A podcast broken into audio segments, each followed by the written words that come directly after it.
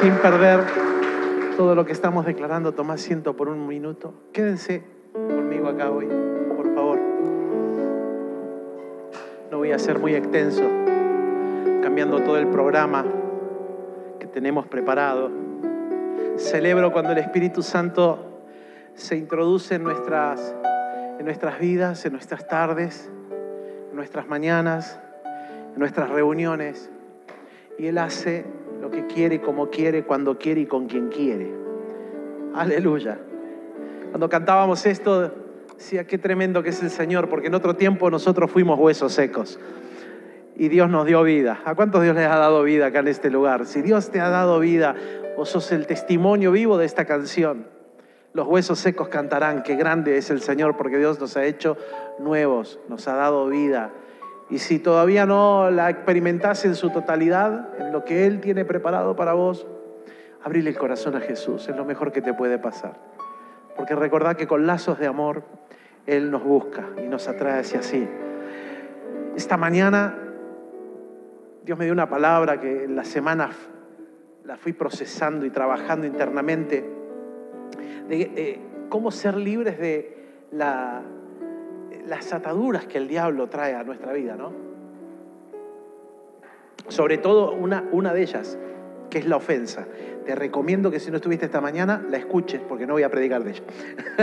Era mi plan predicarte de eso esta tarde, pero ya hace unas, unas horas que el Espíritu Santo me venía inquietando eh, mi corazón de que, que, es una buena palabra, pero escúchala, escúchala por, por las redes, escúchala nuevamente en el Spotify, podés meterte allí buscar las prédicas y escúchala, escúchala, creo que va a hacerte muy bien como vimos esta mañana en vida de hombres y mujeres que pudieron entregar al Señor eh, en el altar, en la cruz de Cristo, pudieron soltar eh, a veces esa mochila pesada que produce algo tan sutil pero tan dañino como es la ofensa. Pero quiero hablarte en esta tarde, sé que les compliqué a los chicos de medios, perdón, perdón, porque ellos ya tienen todo preparadito y el pastor se las complicó hoy mal. Este, así que, bueno, eh, perdón, eh, no, tengo que ser eh, sensible y obediente al Señor. Pero quisiera hablarte por unos instantes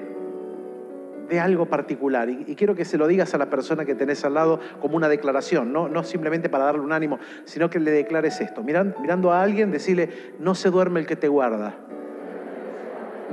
No se duerme el que te guarda, ¿sí? No se duerme. El Salmo 121 es uno de esos salmos que ha estado presente en mi vida en diferentes etapas y en diferentes temporadas. Salmo 121 ha sido parte de mi historia. Ayer celebraba 25 años del inicio de mi vida pastoral.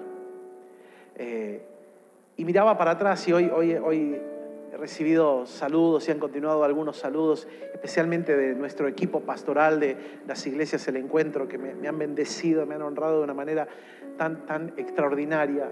Eh, cómo me bendice caminar con gente eh, tan llena y tan plena de Dios y que está dispuesta a consagrar su vida y a dar su vida por el, por el Señor, ¿no?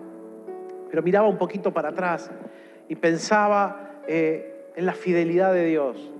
Pensaba en días donde verdaderamente yo necesitaba de que Dios estuviera al lado mío y nunca faltó a la cita, nunca, nunca. Dios siempre estuvo a nuestro lado. Y este salmo ha sido parte de esta historia no solo de estos años pastorales, eh, desde que comenzamos este, en, esta vida de rendirnos completamente al Señor, sino de mi vida, de mi historia de vida, ha sido parte vital. Esta tarde cuando el Señor me hablaba, inquietaba mi corazón en, en, volver a declararte esto, ¿no? No se duerme el que te guarda. Pensaba cómo en la Biblia el Señor apareció en el momento justo, con la persona justa. A veces las personas buscaban eh, soluciones a sus, a sus casos particulares en, en momentos determinados de su vida, pero no llegaba la solución en el momento determinado. La solución de Dios llega en el momento que es de Dios.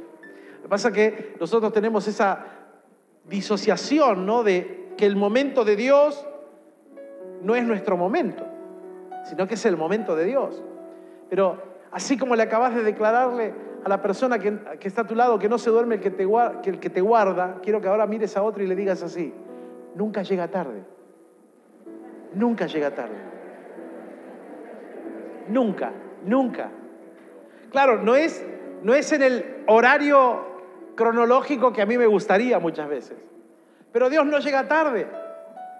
Un día un hombre con una mala intención le roba a su hermano la bendición. No le robó plata. Había algo mucho mejor que la plata en ese momento. No le robó ovejas, que era en lo que se contaba la, la riqueza. No le robó ganado. Le robó algo mucho mejor, que era la bendición de su papá. Cuando un padre bendecía a sus hijos en el antiguo Israel, la bendición sobre el hijo primogénito era un absoluto espiritualmente hablando. Era la bendición, que tu viejo, que tu papá pusiera su mano y declarara la bendición de Dios sobre tu vida, era una garantía de, los años que iban a venir. Y un hombre llamado Jacob se avivó, se hizo pasar por su hermano llamado Esaú, el colorado Esaú, porque era colorado, y peludo, porque este se tuvo que disfrazar y para hacerse pasar por su hermano se puso eh, piel de ovejas en los brazos. Así que imagínate lo peludito que era Esaú, ¿no? Un colchoncito el muchacho. Así que este se hizo pasar, le, roba finalmente la, bendición. Y a partir de ahí empieza una historia de, de correr, porque Esaú lo quería agarrar a su hermano y no le iba a pasar bien, porque cuando Esaú finalmente llega con su papá, le dice, bueno, pero yo soy el verdadero, no, no, no, este es un impostor, no quedó algo para mí. Y el papá le dice, no, ya está, la bendición ya la solté. Así que, y más que una bendición, le entrega una palabra ahí como para decir, bueno, la resaca, lo que quedó.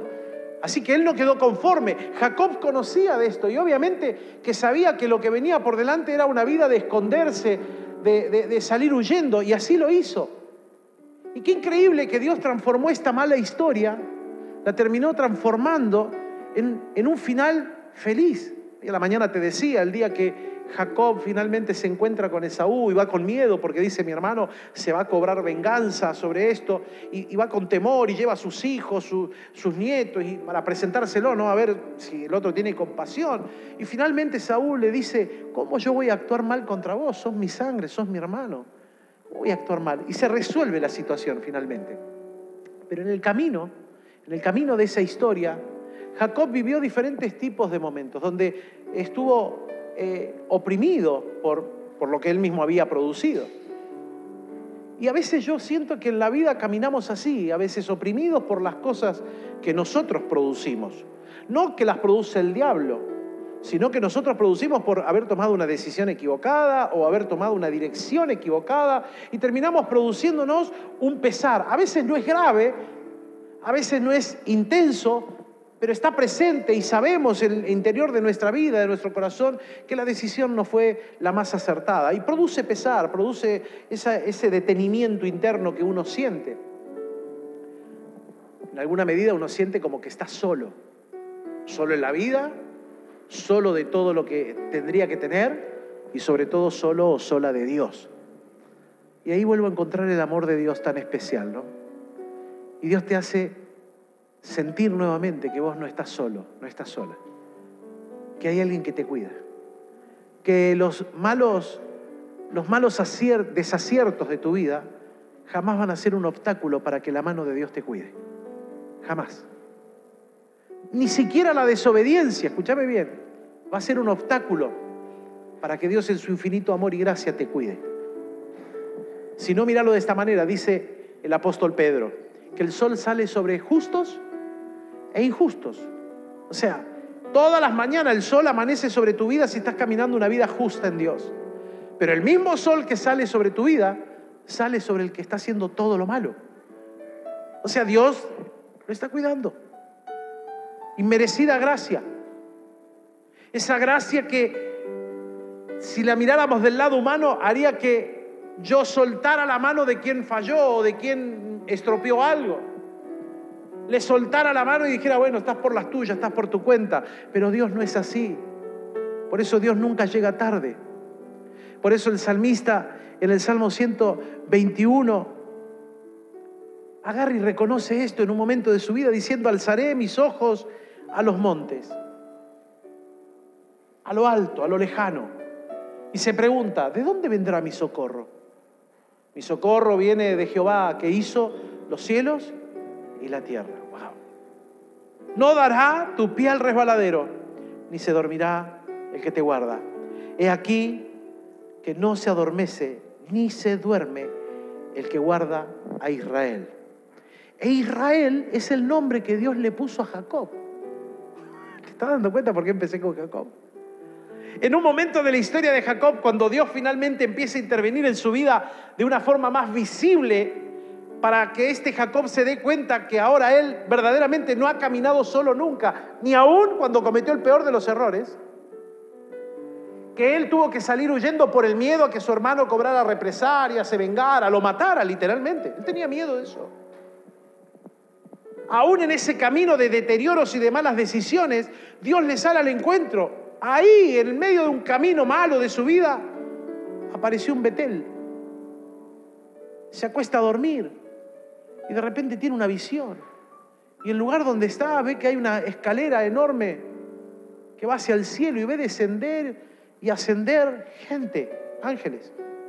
Y él cuando se termina de despertar dice, verdaderamente esto era casa de Dios, puerta del cielo, y yo no lo sabía termina teniendo un encuentro con el ángel del Señor, con Cristo, una teofanía, Cristo mismo, que lo termina descoyuntando, porque él ahora entiende que el que está ahí adelante es alguien que viene de parte de Dios y dice, si yo truqué para quedarme con la bendición de, mi hermano, yo quiero la tuya que vale más. No, soltame, le dice en un momento, te acordarás, sos un lector de la Biblia, el ángel dice, soltame que me tengo que ir. Dice, no te suelto hasta que me bendiga. Y le toca la, la cadera. Nunca vas a salir igual de la presencia de Dios. Él entró caminando bien y salió rengo.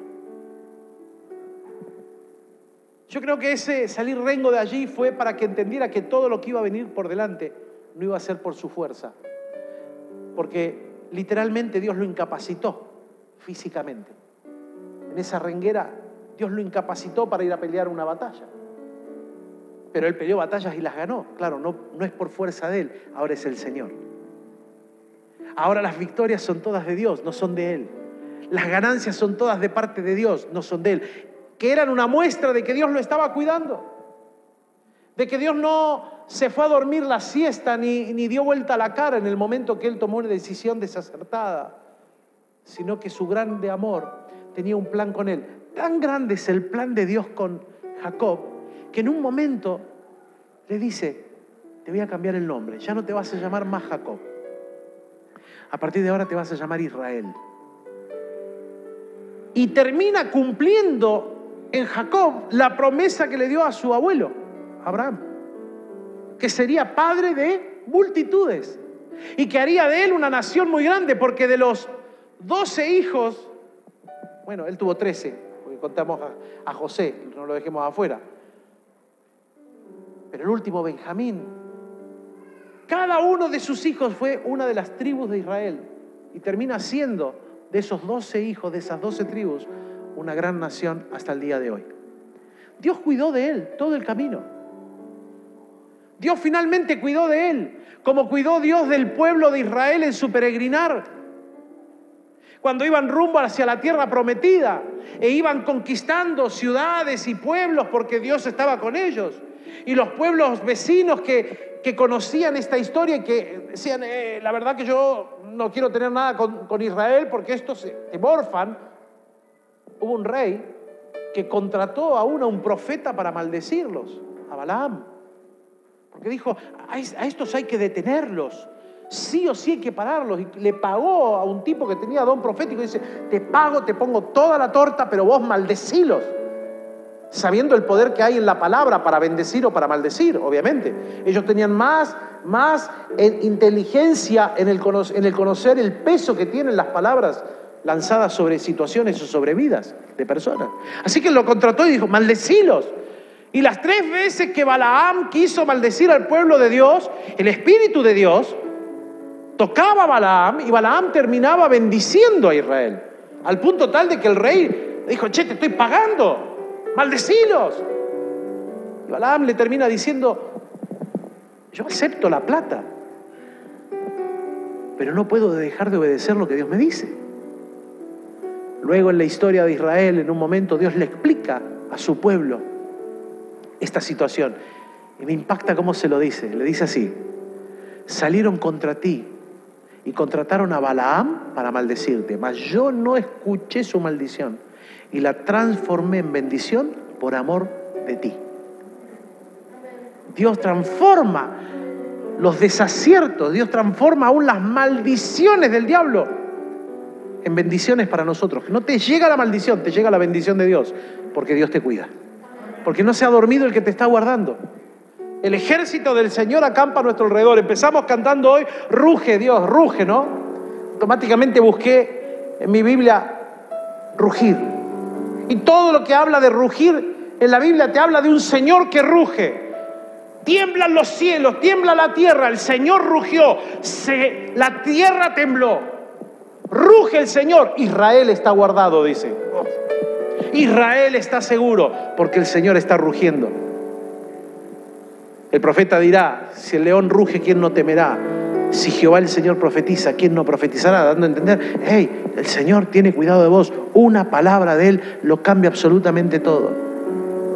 Tengo que tener, conciencia, hermano, hermana, de que si estoy en esta parte de la historia de mi vida, parado acá, o vos sentado allí, parado en la historia de tu vida, es porque Dios te ha cuidado. ¿De cuántos accidentes te libró Dios? Yo te puedo contar los míos. Carlos te puede contar el último. El domingo cuando fuimos a, predicar a, Rawson, a la iglesia de CDA, el pastor Maxi Gianfelici, íbamos en el camino, lo llama un vecino que trabaja en Servicop, y le dice, Carlos, ¿viste el, el, el cable ese que está ahí en el poste de tu casa? Y Carlos dice, sí, sí, yo lo agarré. Pues estaba cortado ahí, entonces yo lo agarré hace como unas dos semanas, tres. Lo vi tirado un día, lo enrollé y lo colgué ahí para que, no sé. Dice, bueno, le dice, Carlos, ese cable tiene tensión, alta tensión. Y este vino y lo agarró, lo enrolló, colocó. Dios te guarda. Porque vos agarras ese cable y quedás. Y no temblando del Espíritu Santo. Pero vos no sabías, y fuiste y lo tocaste. La Biblia en Marcos capítulo 16 dice, comerán cosa mortífera y no les hará nada. Lo que no conocías que viene para destruirte, Dios te cuida. El apóstol Pablo naufragaron finalmente, llegaron a una isla. La gente de esa isla los cobija, los guarda, prenden un fuego para que se empiecen a calentar y a, secar la ropa. Y Pablo agarra un pedazo de leña, lo tira al fuego y cuando lo tira sale del tronco una serpiente verde, se le prende al brazo y lo muerde. Y la gente piensa, y está escrito así, dice, verdaderamente este tipo debe ser muy malo porque se salvó del naufragio y ahora lo pica esta víbora venenosa, se va a morir. Y dice que se quedaron viendo a ver cuándo se hinchaba, cuándo empezaba a asfixiarse y no pasaba nada, y no pasaba nada. Y después de un buen rato que no pasó nada, porque Pablo hizo así, se sacudió la víbora y se fue, la gente cambió de pensamiento y dijo, este debe ser un Dios. Y al rato Pablo se enteró que había un enfermo y va y lo toca y lo sana y dice ahí el relato que sanó a muchos enfermos en el nombre de Jesús en aquella isla comerán cosa mortífera y no les hará nada. ¿Por qué? Porque Dios te cuida. Y si Dios te está cuidando de esa manera es porque tiene un plan y un propósito sobre vos. Cosas menores le han costado la vida a tantos. Cosas menores han sido de, de desastres en la vida de tantos. Inexplicables algunos de ellos. Y capaz que vos has sufrido accidentes graves en tu vida o has tenido situaciones donde tu vida física peligró y estás acá. Y no la seguís contando o no la sigo contando porque soy mejor. Estoy acá porque Dios tiene un plan y un propósito sobre mi vida. Y el mejor plan que me hace entender es que Dios me cuida. Decirle que tenés al lado, Dios te está cuidando. Dios te está cuidando. Dios te está cuidando. No se ha dormido el que te guarda. Dice allí la palabra en el Salmo 121, Jehová, verso 5, es tu guardador. Jehová es tu sombra a tu mano derecha. Claro, decirle esto a gente que estaba en el desierto es muy intenso. Porque si hay algo que buscaba el pueblo de Israel constantemente en su peregrinar era sombra. Y Dios fue la sombra para Israel a pleno sol del día en el desierto. Y fue la columna de fuego en la noche para darle calorcito y calentarlos. El desierto pasa del calor intenso al frío intenso. O morís congelado en la noche o morís deshidratado en el día. Y Dios fue la sombrita para que ellos pudieran respirar tranquilos. Y fue la columna de fuego para que no murieran de hipotermia. Porque Dios te cuida. Un José que fue vendido por sus hermanos que le tenían envidia. Que lo vendieron como un vil perro a ser un esclavo. Que termina su historia metido en una cárcel por una falsa acusación, 17 años metido en la cárcel. Y en cada una de esas situaciones, Dios cuidándolo, Dios dándole fuerza, dándole la oportunidad de caerle bien a la gente, favor, la mano de Dios dándole sombrita y dándole fueguito, porque Dios te cuida. ¿Cómo? nunca pensaste, ¿cómo hice yo para obtener esto? ¿Cómo llegué yo a esta posición de trabajo? ¿Cómo se me dio esto? Estos días pasados, Cintia, mi sobrina, que está buscando alquiler, llegó un momento que se agotó. Visitas uno, visitas otro, visitas otro, visitas otro, visitas y no se da. Y los alquileres como están, ¿no? Por las nubes. Y en la desesperación ya estaba por alquilar uno que parecía barato, que era un asco, literalmente. ¿Sí o no? Pero, viste, cuando uno está agotado, lo primero que te tiran es lo que vos agarrás, porque ya no querés más. Y nosotros le decíamos, no. Menos mal que ese día fue con Alejandra y Alejandra le dijo, no. Pero es lo más barato. Y no, es un asco, no, no. Dios no llega tarde. Fueron a ver el otro día uno que era la oportunidad, no se dio. Terminó alquilando uno por mucho menos valor, acá a dos cuadras, nuevito, hermoso, porque Dios te cuida. Y yo decía, pero eso no, nunca pensé de esta manera. Es que Dios te cuida. Dios no llega tarde, es sombra tu mano derecha. Lo que pasa es que a nosotros nos agarra la desesperación. Pero no tenés que olvidarte en el día de, en el día de la desesperación. Tenés que recordar lo que dice la Biblia. En el día que temo, yo en ti confío. Porque van a haber días para temer, sí. Ahora te vas a Buenos Aires. Ya te la hablé. Acá suena todo muy lindo, pero va a haber días donde te vas a sentir sola Decir, ¿para qué vine? Me quiero ir. Me quiero ir ya. ¿Qué hago acá? En el día que temo, mira al cielo, yo en ti confío. El Señor te respalda, el Señor está con vos, el Señor te cuida, el Señor es sombra a tu mano derecha. El sol no te fatigará de día, ni la luna de noche. Claro, el pueblo de Israel lo vivió, lo experimentó. Jehová te guardará de todo mal, de lo físico y de lo espiritual. Te guardará el Señor. Y si hemos sido guardados hasta acá en medio de una pandemia, es porque Dios te cuida. Porque te ama y te cuida. Y si estás parado sobre tus pies, luego de dos dosis, tres dosis, o dos, o tres, o cuatro, o cinco COVID juntos que tuviste, es porque Dios te cuida porque tiene un propósito con vos. Porque no sos una casualidad, ni sos un superado, ni una superada, ni tenés la varita mágica sobre tu vida. Tenés a Jesucristo que te ama y que te cuida. Eso es lo que tenés. Dios te ama y te cuida. Finalmente el salmista dice, Él guardará tu alma. Jehová guardará tu salida y tu entrada. Y fíjate desde cuándo hasta cuándo. Por un ratito, dice ahí. Dice por un rato.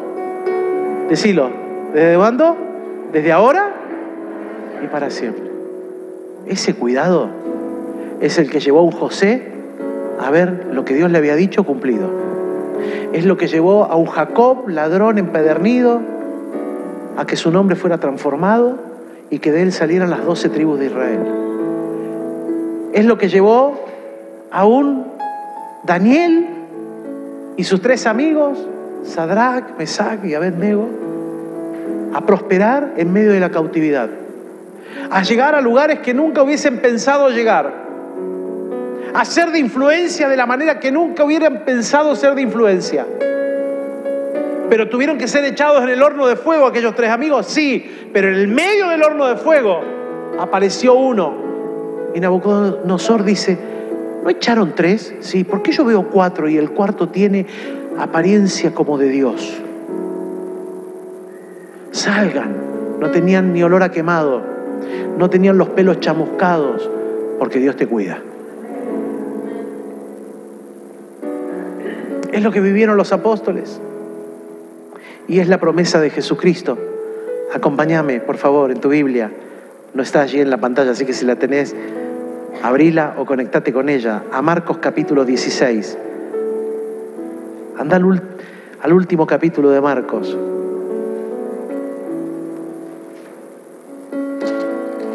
Y en Marcos capítulo 16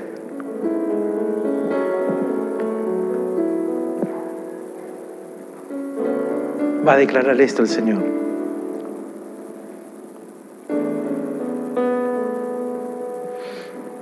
Finalmente, versículo 14, se apareció el Señor a los once mismos, estando ellos sentados a la mesa.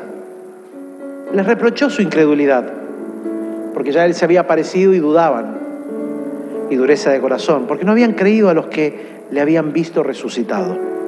Y les dijo, Id por todo el mundo y predicad el Evangelio a toda criatura. El que creyere y fuere bautizado será salvo, mas el que no cree será condenado. Y estas señales seguirán a los que creen. En mi nombre echarán fuera demonios, hablarán nuevas lenguas, tomarán en las manos serpientes. Y si bebieren cosa mortífera, no les hará daño. Sobre los enfermos pondrán sus manos y sanarán tomarán cosas mortíferas en sus manos y no les hará daño. Una señal visible que traerá fama al nombre de Jesucristo, que traerá honra al Señor, que traerá gloria a Dios. Pero por sobre todas las cosas, para nosotros será que Dios nos cuida, que no da su pie al resbaladero, que no se duerme el que te está cuidando, porque Dios te ama.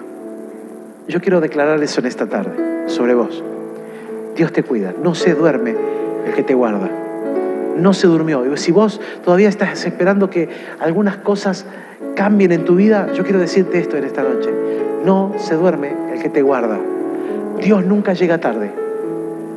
Antes de que pasen tus días, vos vas a ver el cuidado de Dios, como lo vio Jacob, como lo vio José, como lo vio el pueblo de Israel, como lo vieron los discípulos, como lo han visto hombres y mujeres que han confiado en el Señor. Dios nunca llega tarde. Por eso el profeta Habacuc lo declarará de otra manera, de parte de Dios, porque Dios le dice ahí en el capítulo 2, escribí esta visión, escribíla, escribíla en tablas, para que todo el que la lea, cuando la lea, corra. Le dice así, porque aunque la visión tardare por un poco de tiempo, corre hacia su cumplimiento. No va a dejar de cumplirse, porque Dios te cuida. ¿Por qué no te pones de pie por un instante?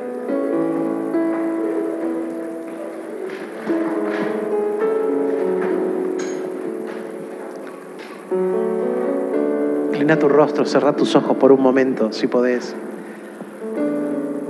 Y déjame declarar esto en esta tarde sobre vos. No dará tu pie, varón, mujer, al resbaladero. Déjame que te lo pongo en criollo. No te vas a tropezar, no te vas a caer, no te vas a resbalar, porque Dios te está cuidando. Dios te cuida. Él es como sombra para el día que lo necesitas. Será la sombra que impedirá que te fatigues en el medio del sol. Será el calor que necesitas en la noche para que no te congeles bajo la luna. Porque Dios te ama y te cuida. Y si estás acá esta tarde, es porque Dios te ama. Porque hasta acá te cuidó. Porque hasta acá te cuidó. Más allá del paquete de la historia de tu vida que tengas. Yo quiero que vos hoy, más que mirar el paquete de historia de aciertos y desaciertos, mires algo particular. Si estás acá, es porque Dios te ama y te cuida. Ese, ese es el final de la historia. Dios te ama y te cuida. Y si no me ha pasado nada malo, y si he sido librado de los días difíciles, de los días tormentosos, es porque Dios me ama y me cuida. Si estás alcanzando la paz que buscabas, es porque Dios te ama y te cuida.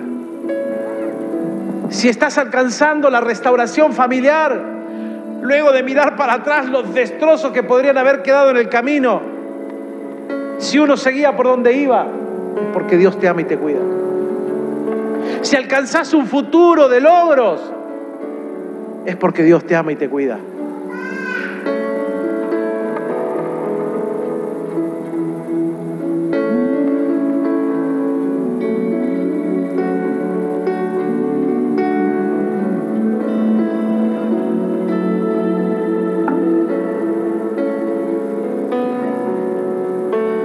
Es una noche para percibir nuevamente que Dios te ama y te cuida. Si estás pasando por algún diagnóstico y la enfermedad aún no te ganó, es porque Dios te ama y te cuida.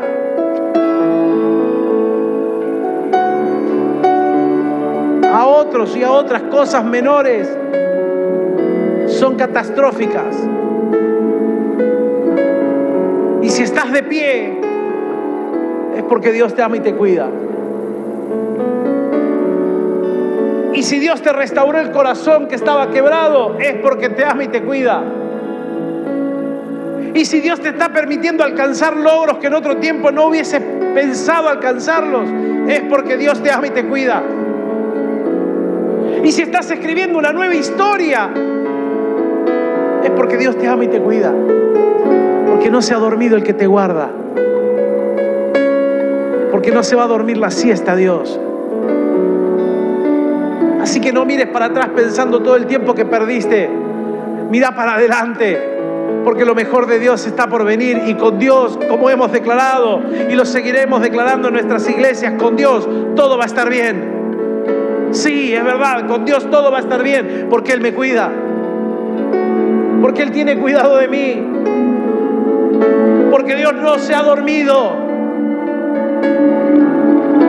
porque mi historia no está escrita por mis logros. Mi historia está escrita por la sangre de Jesucristo que me ama y que murió en la cruz del Calvario por mí. Ahí está escrita la historia de mi vida, en el amor de Dios, que ha dado todo para que yo lo conozca y que me dé cuenta que me ama. Mi historia, tu historia está escondida en Cristo Jesús. Es una historia finalmente de amor. Porque Dios te cuida. Dios te cuida. Bajo la sombra de sus alas, Dios cuida de mí.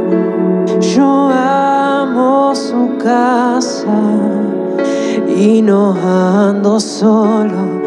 No estoy solo porque Dios cuida de mí. Dios cuida de mí bajo la sombra de sus alas, Dios cuida de mí. Yo amo su casa y no ando solo, no estoy solo porque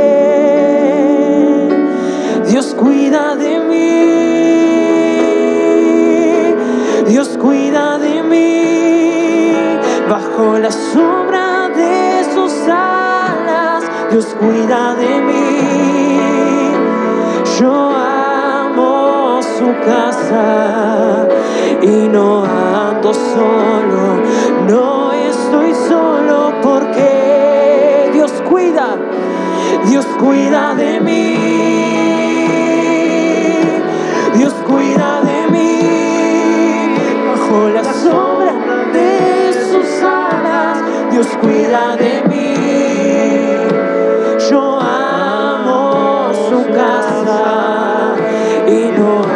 Solo, no estoy solo. Declarado, iglesia, declarado esta tarde. Dios cuida de mí, Dios cuida de mí, bajo la sombra de sus alas, Dios cuida de mí. Yo amo su casa y no ando solo, no estoy solo No estoy solo, no estás sola. Dios cuida de mí. Dios cuida de mí. Bajo la sombra de sus alas, Dios cuida de mí. Yo amo su casa y no ando solo, no estoy solo porque Dios cuida de mí. Cierra tus ojos por un momento. Si vos querés en tu vida ese cuidado de Dios. Si te estás sintiendo sola, solo. Si crees que la vida la peleas solo o sola. Y necesitas experimentar ese cuidado de Dios. Levanta alta tu mano al cielo.